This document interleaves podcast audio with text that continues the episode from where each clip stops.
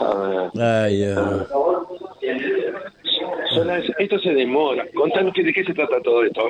Bueno, hoy es la inauguración del recinto de la Cámara de eh, Baja de acá de, de la municipalidad y bueno, estamos en una sesión de inauguración porque estuvimos desde el mes, aproximadamente desde el mes de julio, haciendo todo lo que es la restauración y modernización de este recinto.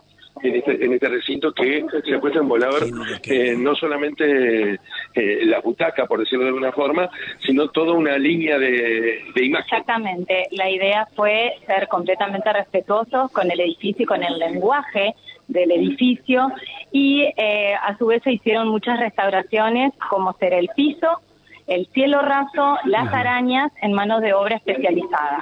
Eh, gente de acá de Paraná, artistas eh, paranaenses que nos han ayudado, así como también todo el resto de los bienes muebles se hicieron con personal de acá, del, del Consejo Deliberante, con lo cual es una obra eh, muy, muy querida por todo el pueblo paranaense. Y que no hubo, no, no hubo un gasto considerable. No, no, por supuesto que no, porque utilizamos todos los recursos que tenemos acá, que es muy, muy, muy eh, beneficioso para, para el municipio.